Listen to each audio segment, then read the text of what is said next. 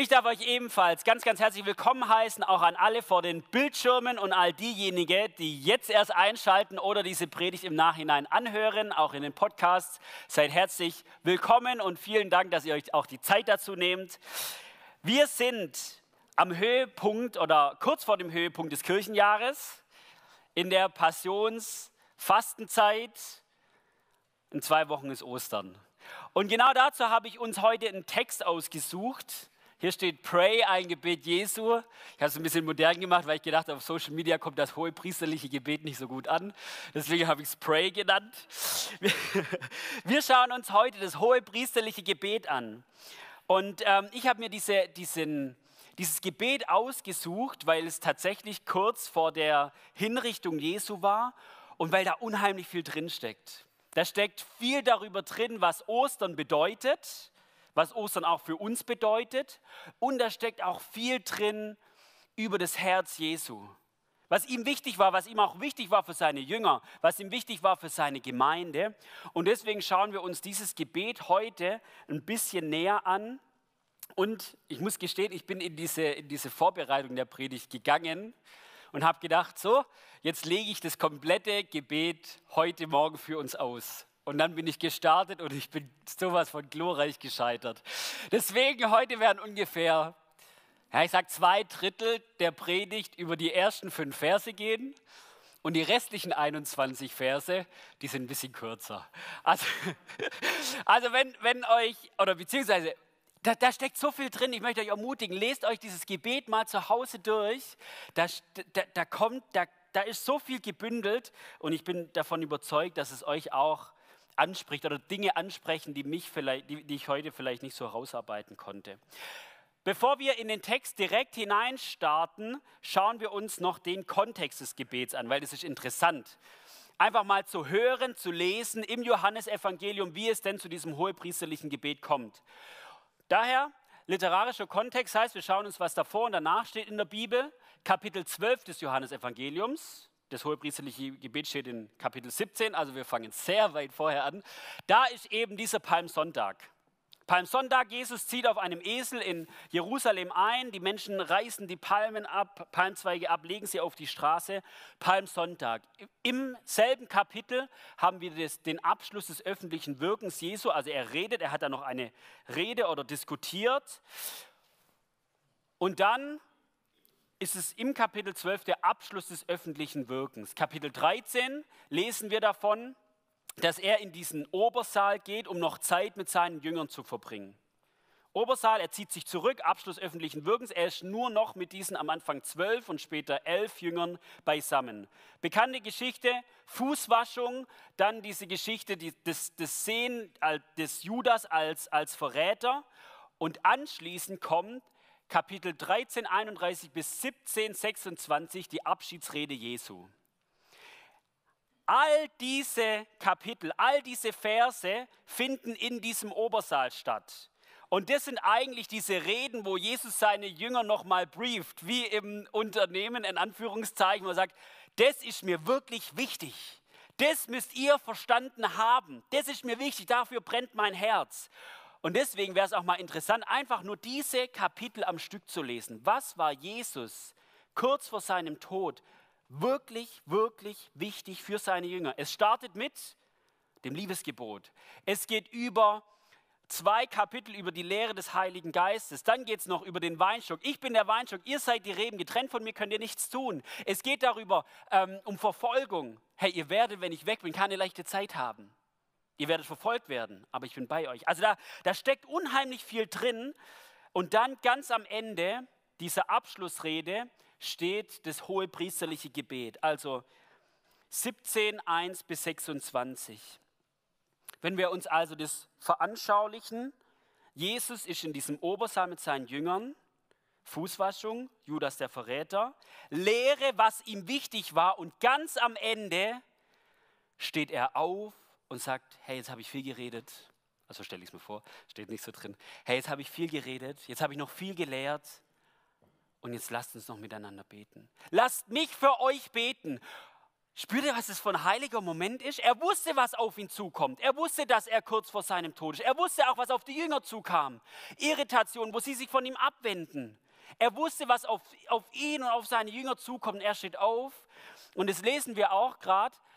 Dies redete Jesus und hob seine Augen auf zum Himmel und sprach, Vater.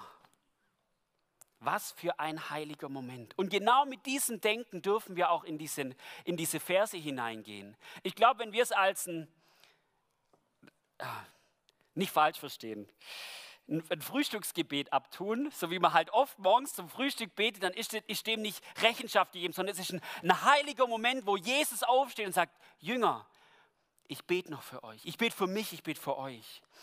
Und dieses Gebet ist in drei Teile unterteilt. Der erste Teil, da betet Jesus für sich, Verse 1 bis 5.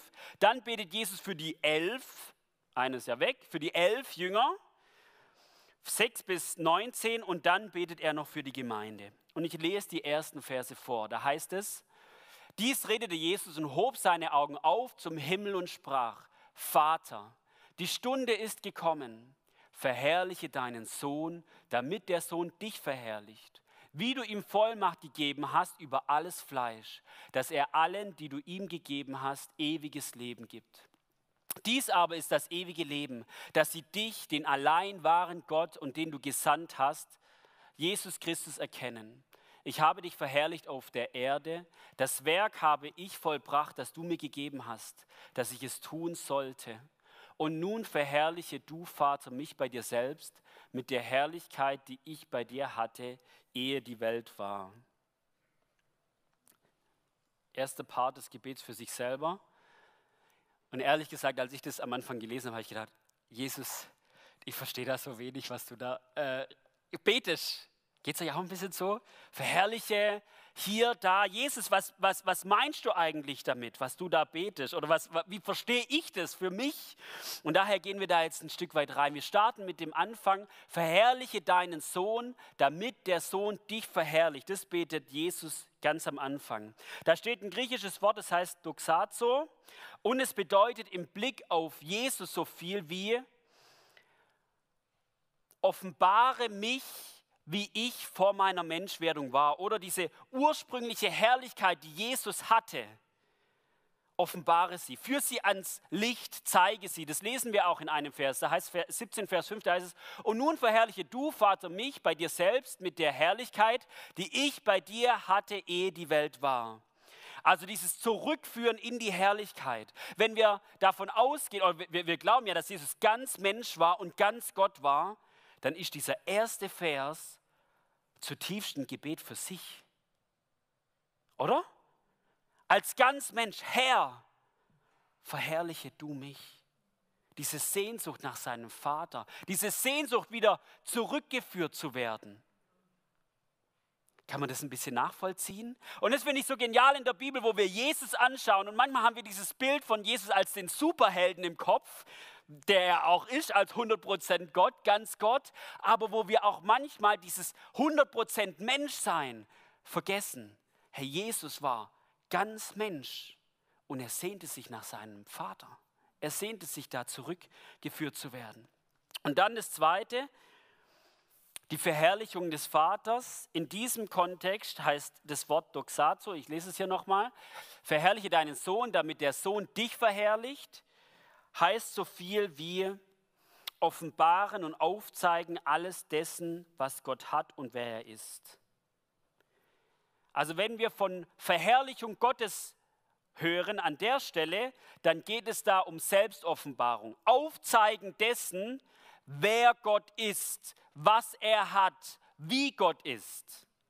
Und auch das lesen wir, wie das passiert ist durch Jesus. Johannes 17, Vers 4, da heißt es, ich habe dich verherrlicht auf der Erde, das Werk habe ich vollbracht, das du mir gegeben hast, dass ich es tun sollte. Also mit dem Werk ist all das Wirken Jesu auf der Welt gemeint, aber auch sein Tod und sein Auferstehen. Das im Besonderen natürlich. Also wenn wir davon lesen, wie hat sich Gott der Vater verherrlicht, wie hat er sich selbst offenbart, uns als Menschen, dann ist die Antwort Jesus.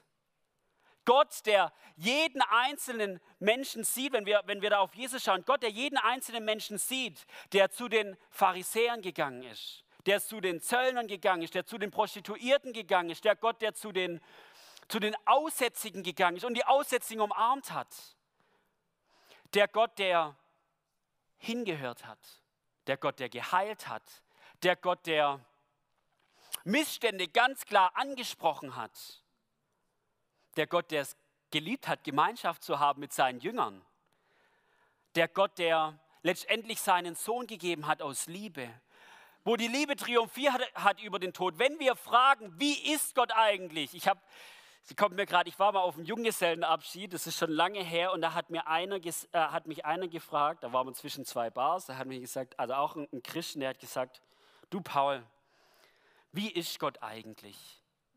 Und da habe ich halt mit angefangen mit irgendwelchen Bibelstellen, was man da halt so macht, was man gelernt hat.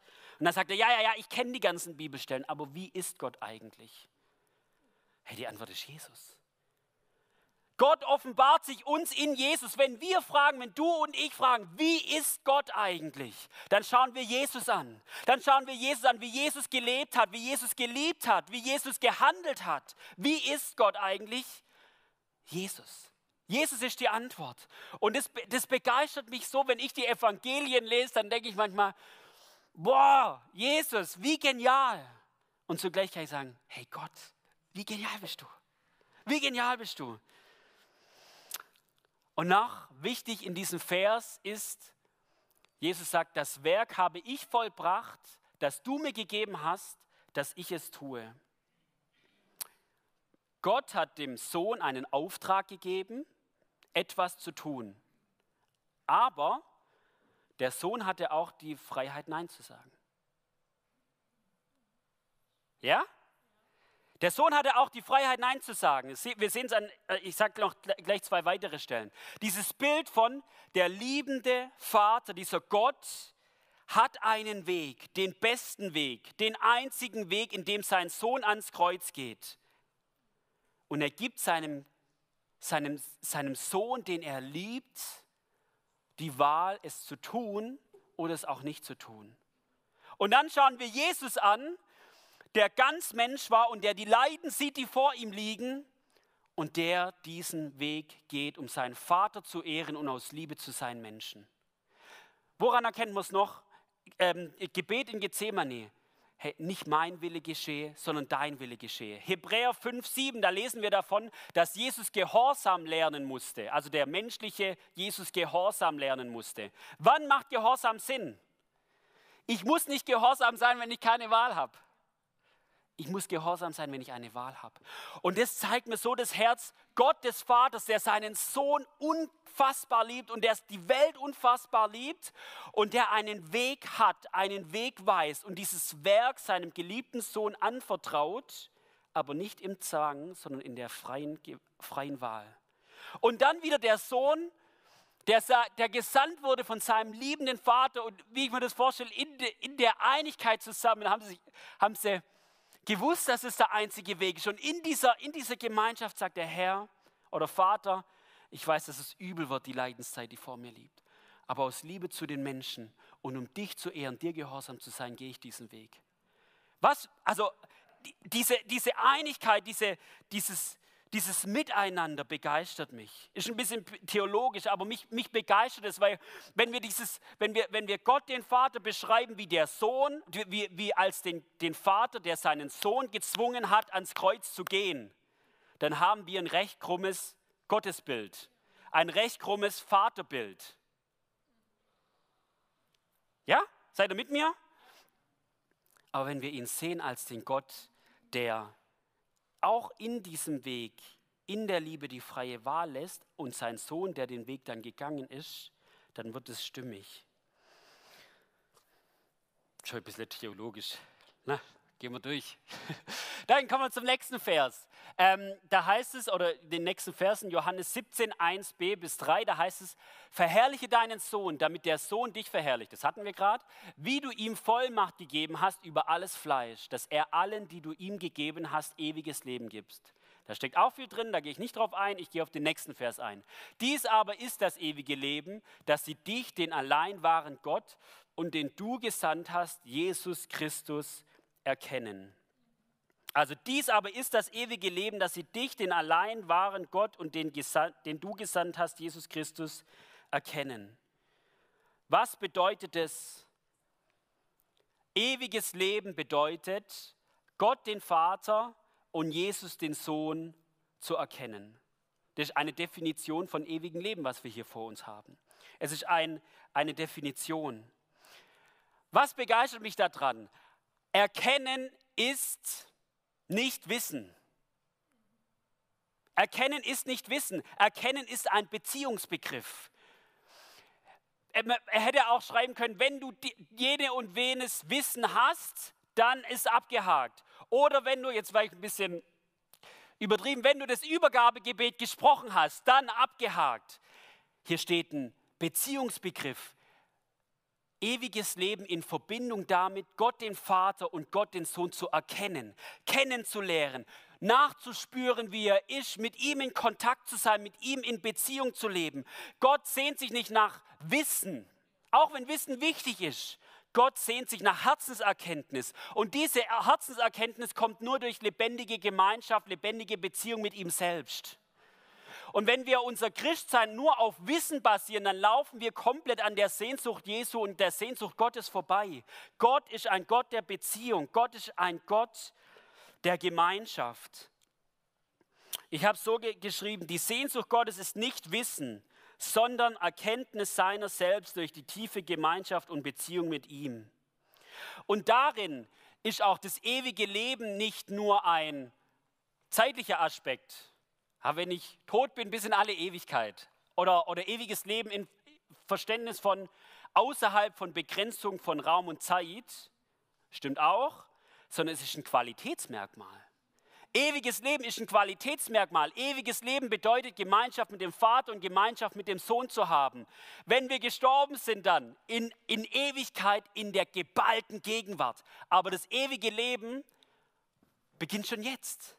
Wir sind mit Jesus, mit, mit dem Vater und mit Jesus verbunden, in Gemeinschaft mit ihm und somit beginnt das ewige Leben schon heute. Ist es dir bewusst, dass du das ewige Leben hast, schon jetzt? Ja? Äh, mich begeistert es total, wo ich denke, oh, wir haben einen Gott, der, der es liebt und dem seine Sehnsucht ist, mit uns Gemeinschaft zu haben. Und diese Gemeinschaft be beschreibt die Bibel als das ewige Leben. Und eines Tages werde ich in der geballten Gegenwart Gottes sein. Aber diese Qualität beginnt schon heute. Die ist schon jetzt da. Und ich glaube, wenn wir an diesem, wenn, wenn wir an diesem, an diesem Beziehungsleben, an diesem Beziehungsdenken, Gemeinschaftsleben in unserem, in unserem Alltag vorbeigehen, dann verlieren wir so viel. Da geht es nicht, im, nicht um, sind wir gerettet, sind wir nicht gerettet hin und her, sondern mir geht es um, um, diese, um diese Fülle an Leben. Hey, wir haben jetzt schon in der Begegnung, in der Beziehung mit diesem lebendigen Gott ewiges Leben. Und es begeistert mich.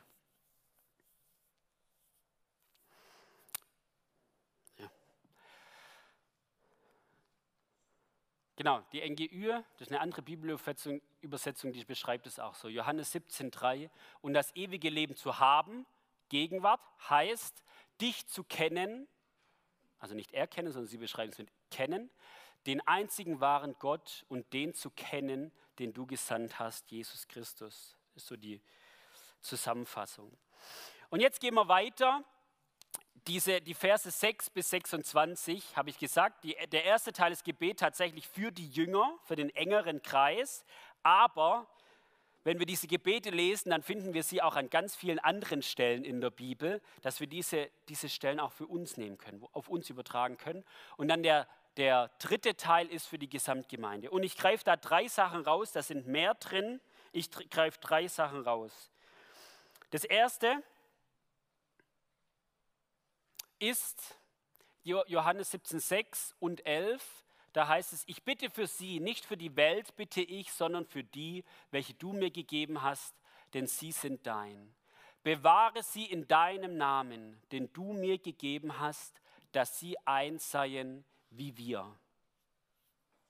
Das ist die erste Bitte in diesem Gebet. Wir stellen es uns nochmal vor, wir sind immer noch in diesem Obersaal, wir sind immer noch kurz nach den Lehrsession Jesu und wir sind in diesem Moment, wo Jesu aufsteht und für seine Jünger und für seine Gemeinde bittet. Was ist die erste Bitte? Einheit. Einheit. Das ist die erste Bitte. Und auch wenn wir das Gebet für die Gemeinde anschauen, dann ist es ebenfalls die erste Bitte. Johannes 17, 20 bis 21 heißt es. Aber nicht nur für diese allein bitte ich, also für den engeren Kreis der Jünger, sondern auch für die, welche durch ihr Wort an mich glauben, wir, die Gemeinde, damit sie alle eins seien, wie du, Vater, in mir und ich in dir, dass auch sie in uns eins seien, damit die Welt glaubt, dass du mich gesandt hast. Jesus betet ganz spezifisch sowohl bei den Jüngern als auch bei der Gemeinde für Einheit. Das war ihm ein Herzensanliegen. Das war ihm wichtig. An dieser wichtigen Stelle betet er für Einssein. Und an dieser Stelle ist dieses Einssein im Griechischen tatsächlich ein Zahlenwort. Eins. Eine geistige Einheit zu sein. Natürlich jeder persönlich in der Gemeinschaft mit Gott, aber dadurch auch eine geistliche Einheit. Eins sein vor Gott und mit Gott. Eins zu sein. Und diese Einheit hat eine Auswirkung, damit die Welt glaube, dass du mich gesandt hast. Also diese Einheit ist zutiefst missionarisch.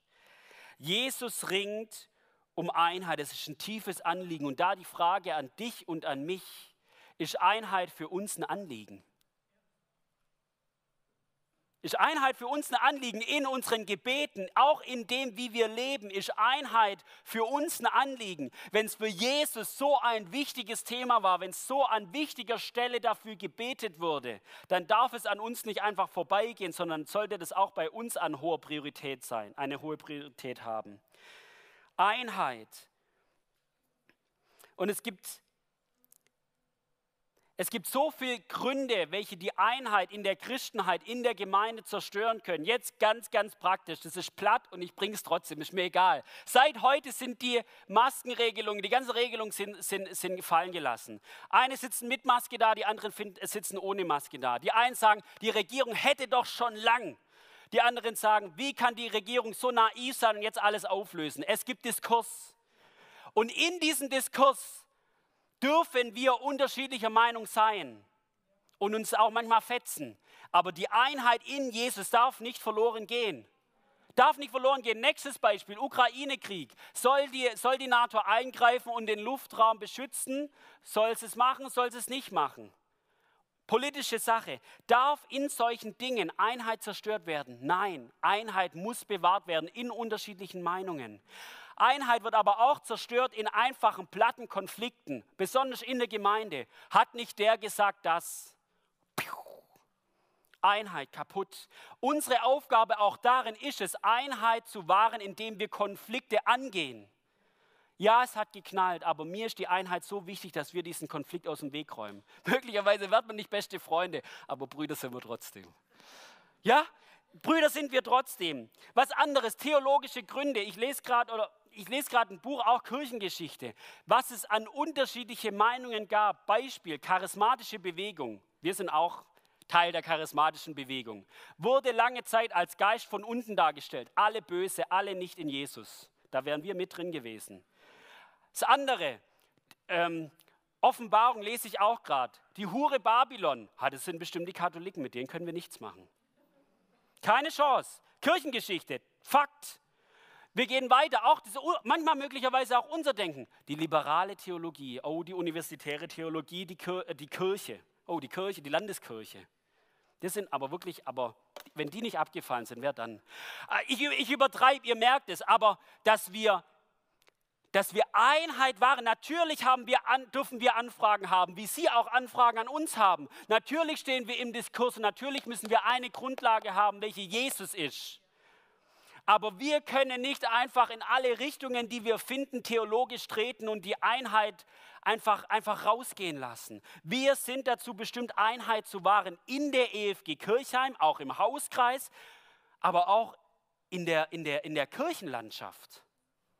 Und da ist auch manchmal, manchmal unsere Aufgabe, Menschen aus anderen Denominationen, aus anderen kirchlichen Traditionen mal kennenzulernen, mal mit ihnen zu reden. Möglicherweise, wenn, man, wenn, wenn einem etwas in einem hochkommt und sagt, oh, die beispielsweise Katholiken, dann geh mal zu einem und red mit ihnen. Oder hör dir Lehrbeiträge von, von ihnen an. Oder jemand aus, aus dem Turbocharismatischen oder aus dem Konservativen. Wenn wir mit Menschen reden und mit ihnen hören und, und ringen, dann, dann, dann sehen wir ganz klar Unterschiede. Und die dürfen wir auch benennen. Aber meistens finden wir in all diesen Dingen auch das Herz Jesu, die Liebe für Jesus. Wir sind dazu berufen, eins zu sein, auch Einheit, um Einheit zu ringen. Und das tut Jesus an der Stelle.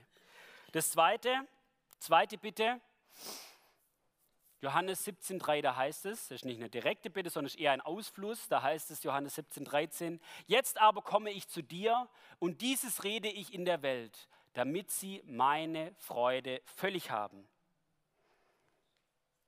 Freude, wieder der Blick in den Obersaal. Jesus wusste, was auf ihn zukommt. Jesus wusste, was auf seine Jünger zukommt, die völlig irritiert zurückgelassen werden, die verfolgt werden, wo zehn von den elf Märtyrertod äh, erleiden, außer Johannes alle. Und um was betet er oder was ist ihm wichtig? Die Freude. Freude ist ihm wichtig. Und ich glaube, das können wir auch genauso für uns nehmen. Freude, ich glaube, es sind zwei, zwei Punkte. Ich nur ganz kurz. Freude im einen auf die Besinnung auf das, was Jesus für uns getan hat und wer Jesus ist. Darin ist Freude zu finden. Freude, dass wir frei sind. Freude, dass wir die Geheiligten sind. Freude, dass wir mit diesem Gott unterwegs sind. Aber auch Freude für alles, was wir um uns herum haben. Das Leben ist oftmals so lebenswert. Wenn wir jetzt rausgehen, ja, man kann sich nerven über den Schnee. Ich habe mich auch genervt und da habe ich auch meine Jungs gesehen, die einen Schneemann gemacht haben. Nein, nicht 30 Minuten Freude, danach habe ich mich wieder genervt. Ähm, ne, ne, ne, ne, ein Schneespaziergang. Dieses Leben ist oftmals so lebenswert, so schön, so voller, auch voller Gutem. Wenn wir unsere Beziehungen, unsere Freunde, Familie, wenn wir, wenn wir, wenn wir die Natur anschauen, dieses Leben ist oftmals so lebenswert. Und darin kommt zum einen Dankbarkeit hoch, aber der, die, wie sagen wir, die rechte Hand von der Dankbarkeit ist die Freude. Weiß ich nicht, ob man das so sagen kann. Aber ihr wisst, was ich meine. Freude und Dankbarkeit gehen Hand in Hand. Freude aufgrund dessen, was Jesus für uns getan hat, wer er für uns ist, aber auch Freude aufgrund der Umstände. Und ein zweites, Freude geschieht in unserem Herzen in der Gemeinschaft mit Gott. Unser Gott ist ein Gott voller Freude. Glauben wir das? Unser Gott ist ein Gott voller Freude und wenn wir in intimer Gemeinschaft mit diesem Gott leben, dann können wir gar nicht anders als uns anstecken lassen davon. Der Heilige Geist wird auch als eine äh, Frucht des Geistes, Galater 5,22 ist auch eine Frucht des Geistes, Freude. Also in dieser intimen Gemeinschaft mit Gott kommt auch Freude hervor. Und was ich damit nicht sagen möchte, ist, es gibt natürlich Zeiten der Trauer. Es gibt herausfordernde Zeit in unserem Leben und da müssen wir nicht Friede, Freude, Eierkuchen machen. Das, äh, machen, das meine ich nicht. Aber die Grundmelodie, die Herzensmelodie unseres Herzens ist die Freude. Und da legt sich manchmal Trauer drüber, was zu Recht ist, wo wir Dinge verarbeiten müssen. Aber die, der Grundton oder die Herzensmelodie ist die Freude. Denn die Freude am Herrn ist unsere Stärke. Und das Letzte, wofür er bittet, ist Bewahrung. Er sagt, also er, er, er, sagt, ich bin nicht von der Welt, wie die Jünger nicht von der Welt sind. Daher kommt auch dieses, wir alle sind nicht von der Welt, aber in dieser Welt. Und dann betet er, ich bitte nicht, dass du sie aus der Welt wegnimmst, sondern dass du sie bewahrst vor dem Bösen. Erneut der Blick in den Obersaal. Jesus steht, oder ich stelle mir vor, dass er steht, vielleicht lag er auch, betet und sieht die Männer, mit denen er seit drei Jahren fast Tag und Nacht unterwegs ist. Und er liebt sie und er hatte coole Abende am Lagerfeuer mit ihnen, hat mit ihnen Wunder erlebt. Und dann dieses Herz, er sieht diese Männer und für was betet er? Herr, Papa, bewahre sie vor dem Bösen. Bewahre sie vor dem Bösen. Das, wie, wie voll ist da das Herz Jesu? Wie verständlich ist es auch für uns? Da spürt man so das Herz Jesu. Ich liebe diese Männer. Sie sind mir so unglaublich wichtig. Sie sind mir so kostbar. Herr, Papa, bewahre sie vor allem Bösen.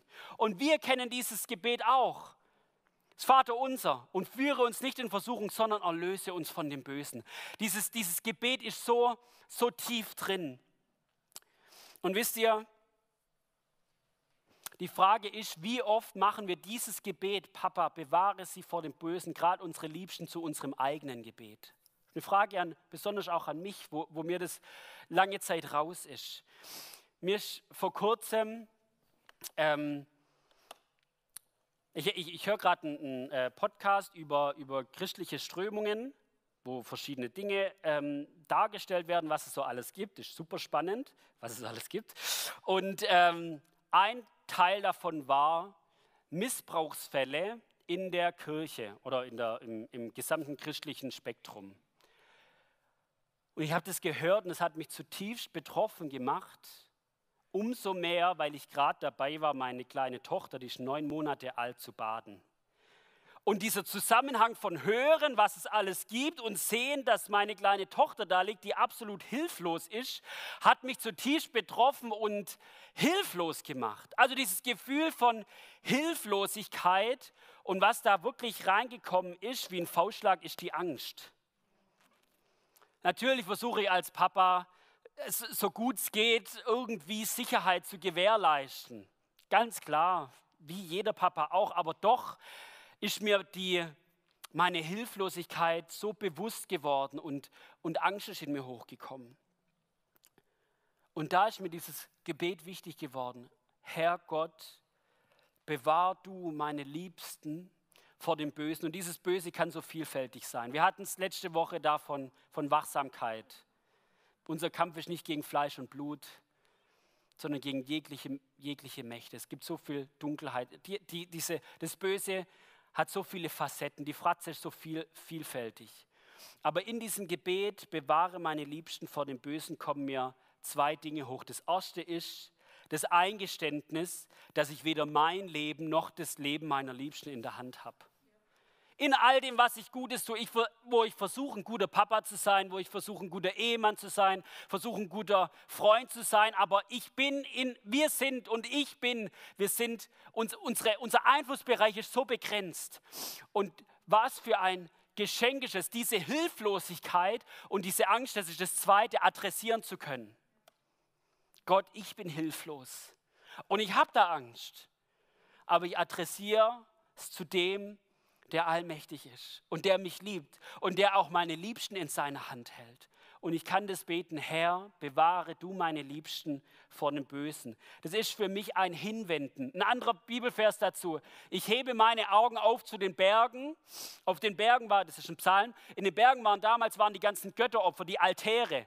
Ich hebe meine Augen auf zu den Bergen. Woher wird meine Hilfe kommen? Kommt meine Hilfe von irgendwelchen Göttern, von irgendwelchen Götzen? Irgendwelche Sicherheit, dass ich meine Kinder einsperre, dass ich ins Fitnessstudio gehe, dass ich kräftig bin und sie verteidigen kann? Oder woher kommt meine Sicherheit? Meine Sicherheit, meine Hilfe kommt nicht von, von, von diesen Dingen, sondern sie kommt vom, vom Herrn. Ich hebe meine Augen auf zu den Bergen. Woher wird meine Hilfe kommen? Meine Hilfe kommt vom Herrn, der Himmel und Erde geschaffen hat.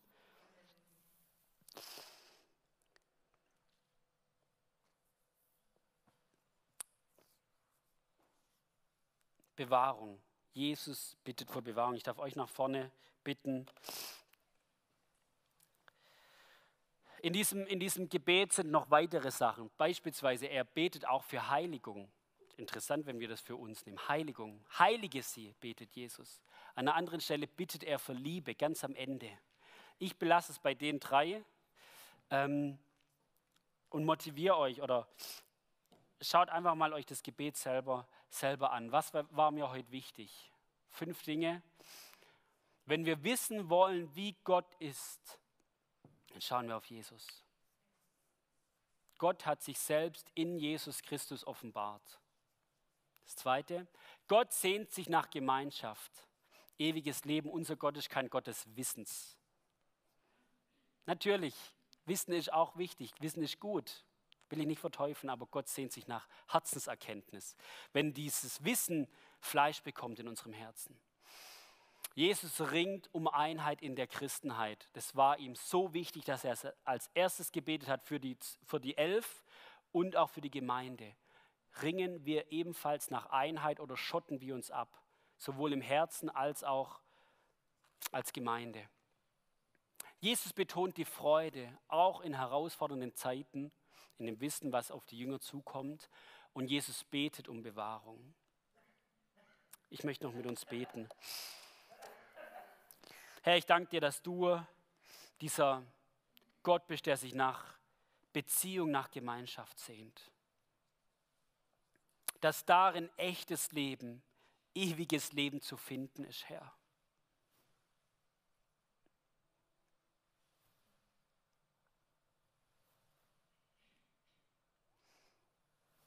Herr, und du siehst da auch unser Herz, wo wir das manchmal wertschätzen und uns darüber freuen und wo wir auch oftmals daran, daran vorbeilaufen. Und so bete ich, Heiliger Geist, dass du uns da immer wieder daran erinnerst, immer wieder auch zurückholst. Hey, echtes Leben ist nirgends zu finden als nur bei dir, Herr. Hol uns, zieh uns da zurück in deiner Liebe, nicht in Verdammnis, nicht in Schlägen, sondern in Liebe ziehst du uns immer wieder an dein Herz. Und das bete ich für uns heute Morgen, dass du uns ziehst in dieses, an dieses Herz der Beziehung, an dieses Herz der Gemeinschaft. Und ich danke dir für, dieses, für diese Sicherheit, dass wir vor dem Tod keine Angst haben brauchen, sondern dass wir in Ewigkeit in der geballten Gegenwart von dir leben dürfen. Was für ein genialer Zuspruch. Herr, ich danke dir auch für, diese, für dieses Gebet, die Überlieferung, für die Bitten, Herr. Und ich bete zuerst für diese für die Einheit, für uns als Gemeinde, wo wir unterschiedlicher Meinung sind in vielen Dingen. Herr, ich bete, dass nichts und niemand unsere Einheit sprengen darf, sondern dass wir eins sind in dir, vor dir. Und da, wo wir versuchen, da, wo Mauern aufgebaut werden, irgendwelche thematischen Mauern, Herr, ich bete, dass du sie einreichst, dass nichts und niemand uns trennen darf. Und da, wo Keile drin sind, in, in dieser Einheit, dass du sie rausziehst. Herr, und ich bete, dass du es auch für uns zu einem Gebet machst, dass wir ebenfalls um Einheit ringen, innerhalb der Gemeinde, aber auch außerhalb, weltweit. Herr, und ich danke dir auch, dass du der Gott der Freude bist. Herr, und du siehst all diejenigen, die hier drin sitzen heute Morgen und wo so wenig Freude da ist. Auch oftmals begründet. Wo durch tiefe Täler gegangen wird, wo herausfordernde Zeiten da sind. Herr, ich bete, dass, dass du ihnen heute an diesem Tag ganz nah bist, in diesem Moment wo du sagst, Jesus, kommt her zu mir, die ihr mühselig und beladen seid, ich will euch erquicken. Und dass diese Freude ganz neu einziehen darf in diese Herzen. Du bist der Gott auch der Freude. Und zu guter Letzt bete ich um Bewahrung. Herr, in all unserer Hilflosigkeit, in all unserer Unvollkommenheit, bete ich um Bewahrung unserer Liebsten. Du bist der, der diese Welt in der Hand hält, der unsere Liebsten in der Hand hält. Und wir beten, dass du sie schützt vor allem Bösen, sei es körperlich, sei es geistig, sei es was auch immer. Herr, bewahre du, bewahre du und lass es uns zu einem beständigen Gebet werden. Du bist groß, du bist herrlich, du bist heilig und dir allein gebührt alle Ehre, Herr. Amen.